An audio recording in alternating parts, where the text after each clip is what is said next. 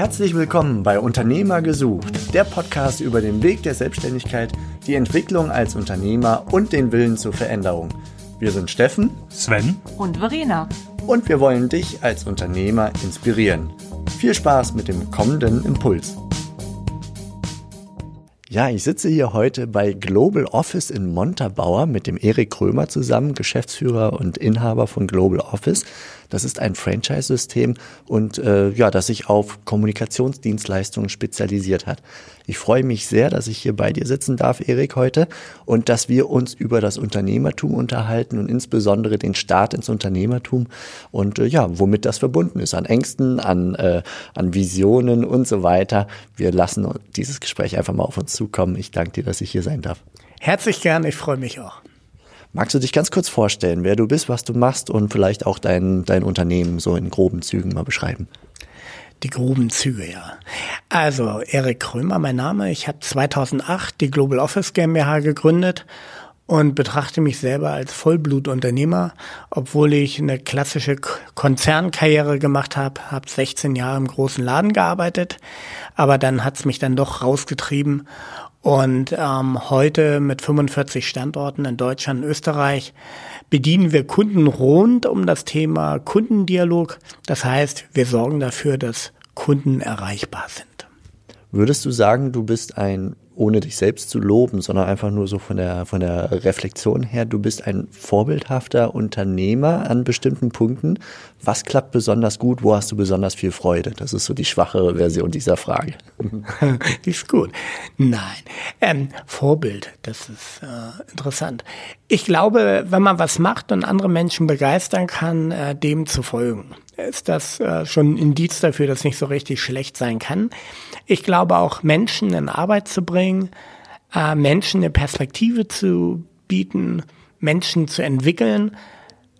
Da bin ich äh, tatsächlich stolz drauf und das kann sich, glaube ich, auch sehen lassen, weil wir gerade, wenn wir das Thema Franchising nehmen, wir haben von der Fachschule in Weilburg, ich muss kurz überlegen, ich glaube, drei Studenten bei uns eingestellt, die hier ihren Weg gemacht haben eine unserer Prokuristin ähm, ist dort äh, sozusagen ähm, akquiriert worden und zeigt, ähm, wie, wie ganz junge Menschen hier bei uns im Team ihren Weg machen können. Und ähm, da freue ich mich eigentlich über jeden, der dabei ist. Und da kann ich stolz drauf sein, das klappt ganz gut. Ähm, wo ich permanent äh, an meine Grenzen stoße, ist das Thema mega Ungeduld. Mir geht alles zu langsam, viel zu langsam. Ich möchte zehnmal mehr. Und insbesondere meine Kollegen aus der IT-Abteilung schätzen mich dafür, dass ich alle drei Minuten mit einer neuen Idee um die Ecke komme. Nein, da lerne ich viel und habe auch hier in der Geschäftsführung meinen passenden Partner dazu, der genau das Gegenteil ist, der sehr strukturiert arbeitet, der sehr organisiert arbeitet und mich im richtigen Moment auch runterholt. Und ich glaube, man braucht in jedem Unternehmen beides. Es bringt nichts, wenn man einen hat, der nur durch die Decke geht und höher, weiter, schneller, sondern ich brauche auch jemanden, der sagt, okay, lass uns das mit Leben füllen.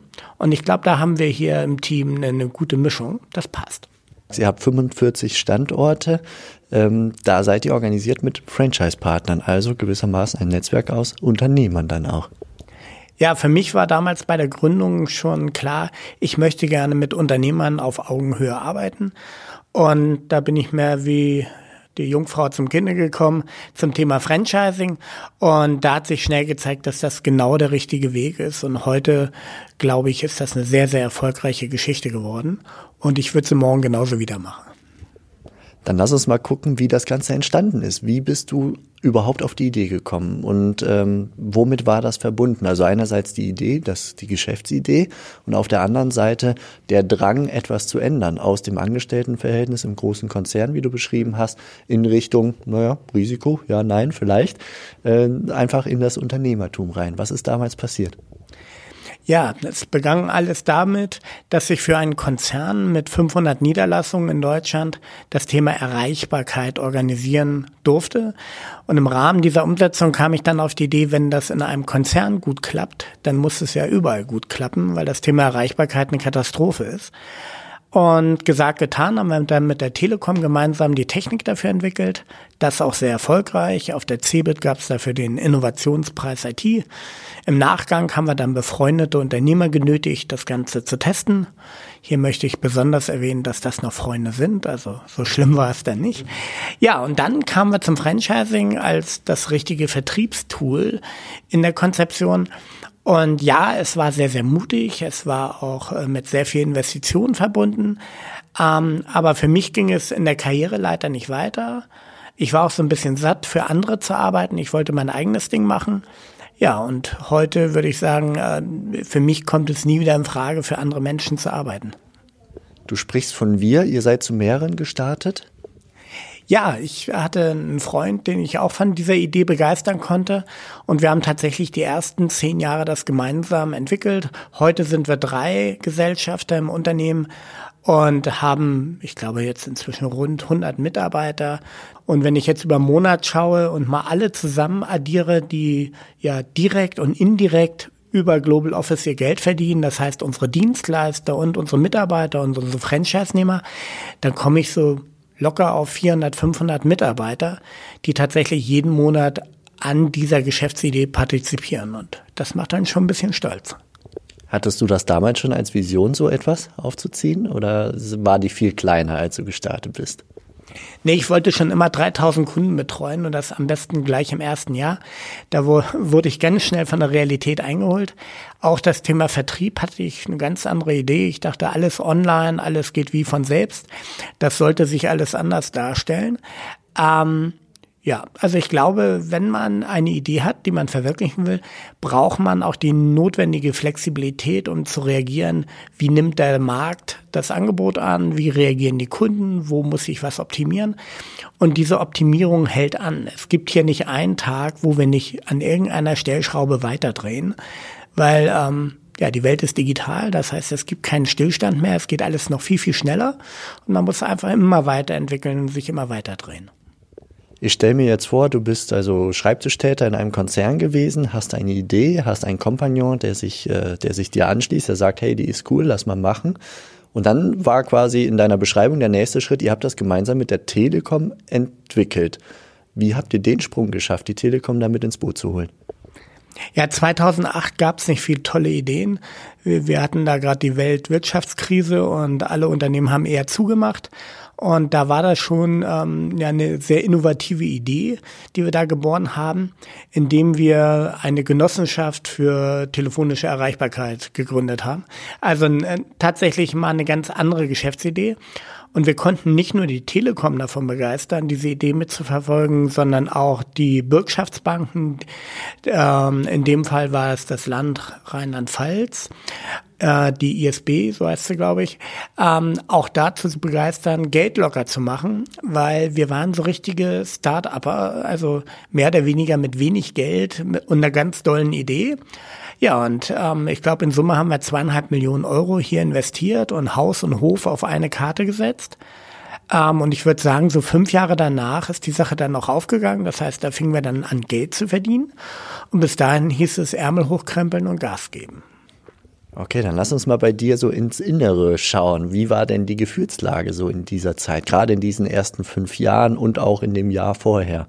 Was ist da passiert? Hat, was für Ängste waren da? Äh, hattest du Höhen und Tiefen? Wie sahen die aus? Ja, die gab's. Also Höhen und Tiefen. Ähm, aber immer der Wille, das Thema voranzutreiben. Man braucht in den ersten Jahren ein extrem dickes Fell und man zweifelt natürlich auch mal an den Ideen.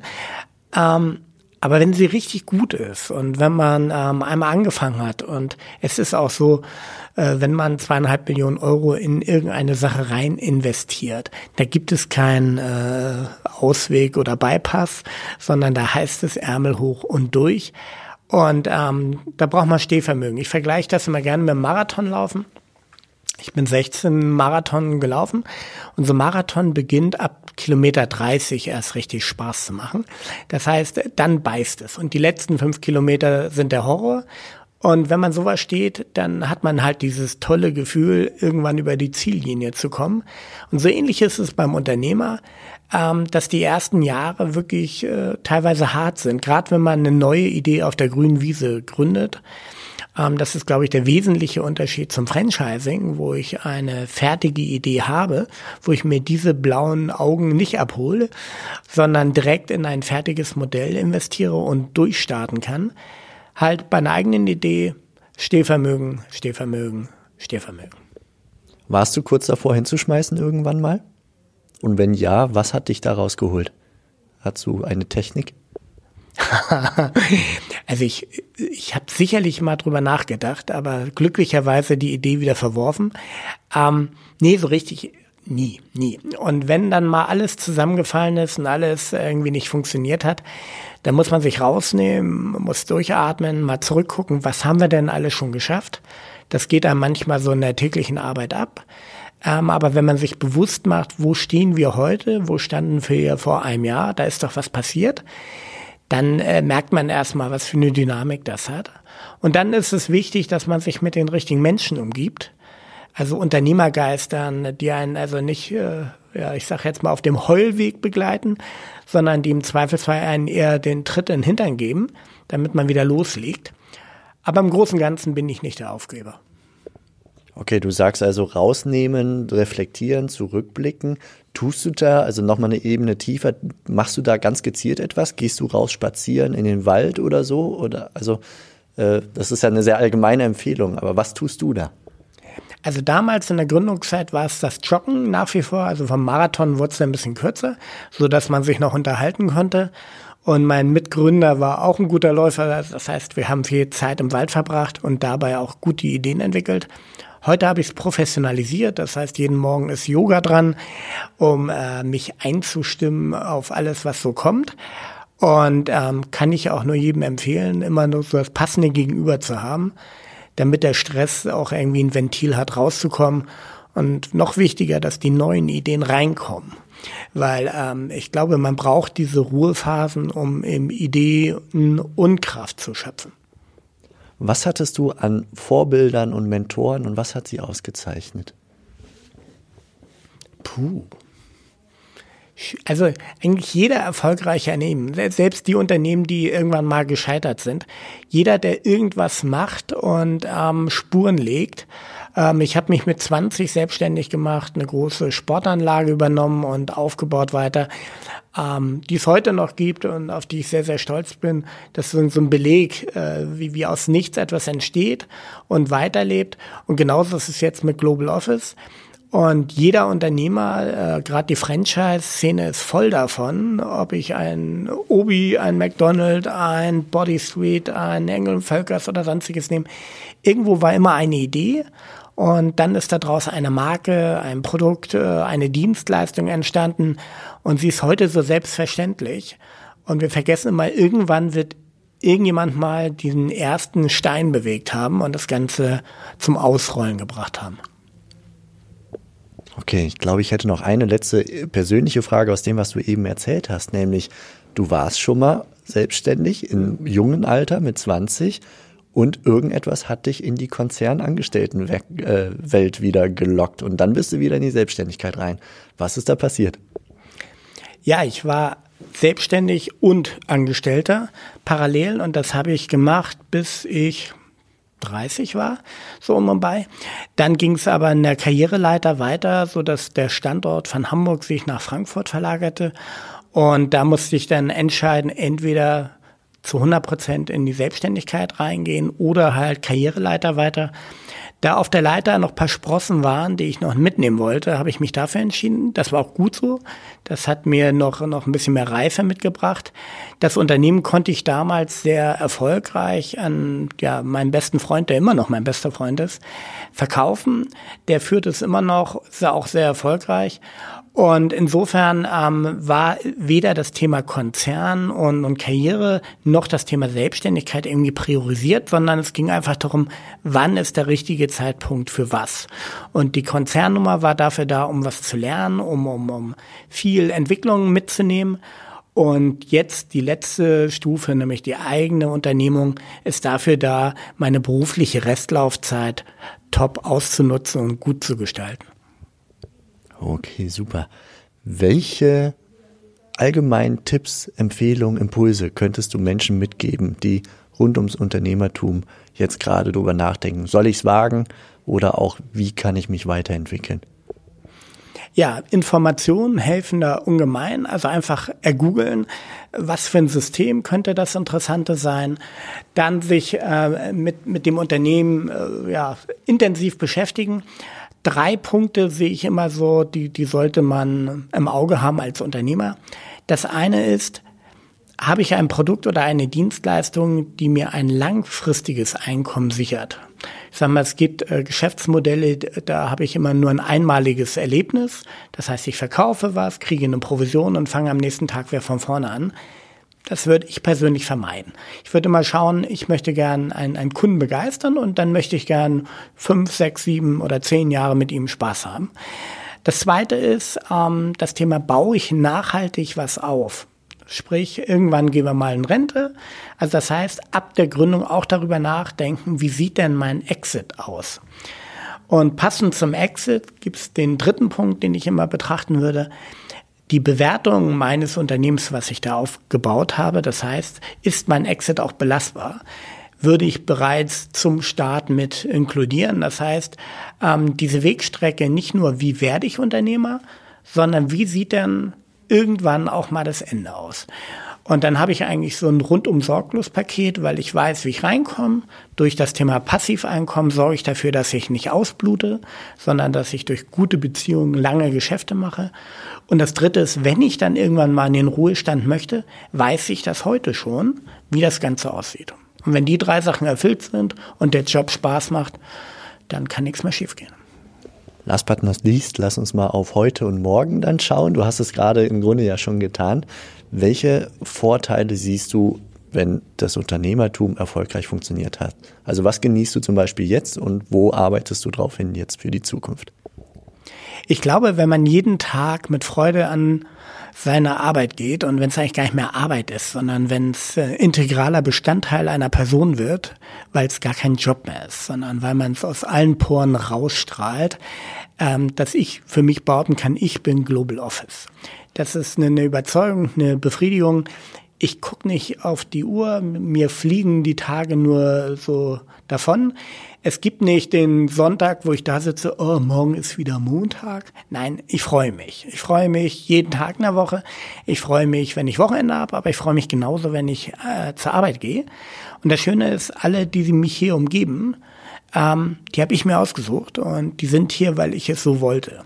Und das gilt natürlich für jeden Unternehmer, dass er seine Mannschaft zusammenstellen kann. Das gilt für die Kunden, für die Dienstleister, für alle, die mitmachen. Also man baut sich seine Familie zusammen und wenn man sich da wohlfühlt, hat man wohl alles richtig gemacht. Wenn das nicht der Fall ist, sollte man das überprüfen und ändern. Lieber Erik, vielen herzlichen Dank für den Einblick in deine ja, persönliche Geschichte und auch Gedankengefühle, Ängste und alles, was dazugehört auf deinem Weg zu Global Office, wie es heute dasteht. Herzlichen Dank, dass ich hier sein durfte. Herzlichen Dank fürs Interview. Ciao. Das war die heutige Podcast-Episode von Unternehmer-gesucht.com, die Plattform für Gründungsmöglichkeiten oder Firmenübernahmen aus deiner Region. Wenn dir dieser Impuls gefallen hat, freuen wir uns über deine positive Bewertung auf iTunes. Wir wünschen dir viel Erfolg bei deinen unternehmerischen Vorhaben und sagen bis bald, gerne zur nächsten Episode.